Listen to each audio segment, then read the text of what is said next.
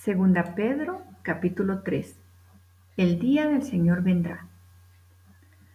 Amados, esta es la segunda carta que os escribo, y en ambas despierto con exhortación vuestro limpio entendimiento, para que tengáis memoria de las palabras que antes han sido dichas por los santos profetas, y del mandamiento del Señor y Salvador dado por vuestros apóstoles Sabiendo primero esto, que en los postreros días vendrán burladores, andando según sus propias concupiscencias, y diciendo, ¿dónde está la promesa de su advenimiento?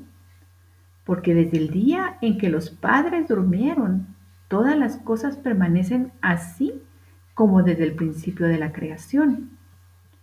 Estos ignoran voluntariamente que en el tiempo antiguo fueron hechos por la palabra de Dios los cielos y también la tierra, que proviene del agua y por el agua subsiste.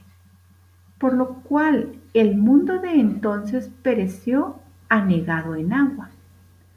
Pero los cielos y la tierra que existen ahora están reservados por la misma palabra, guardados para el fuego en el día del juicio y de la perdición de los hombres impíos. Mas, oh amados, no ignoréis esto, que para con el Señor un día es como mil años y mil años como un día. El Señor no retarda su promesa, según algunos la tienen por tardanza, sino que es paciente para con nosotros, no queriendo que ninguno perezca, sino que todos procedan al arrepentimiento.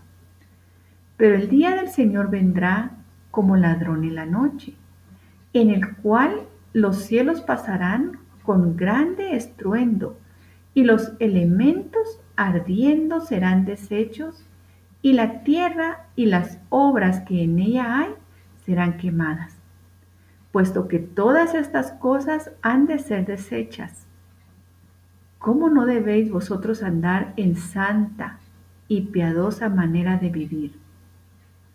Esperando y apresurándoos para la venida del Señor, en el cual los cielos encendiéndose serán deshechos y los elementos siendo quemados se fundirán.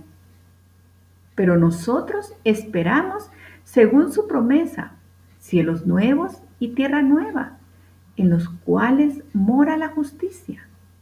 Por lo cual, oh amados, estando en espera de estas cosas, procurad con diligencia ser hallados por Él sin mancha e irreprensibles en paz.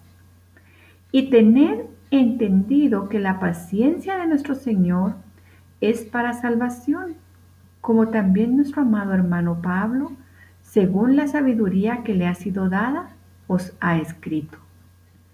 Casi en todas sus epístolas, hablando en ellas de estas cosas, entre las cuales hay algunas difíciles de entender, las cuales los indoctos e inconstantes tuercen, como también las otras escrituras para su propia perdición.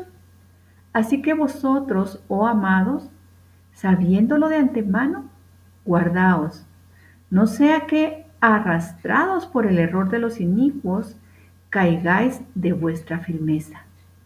Antes bien, creced en la gracia y el conocimiento de nuestro Señor y Salvador Jesucristo. A Él sea gloria, ahora y hasta el día de la eternidad. Amén.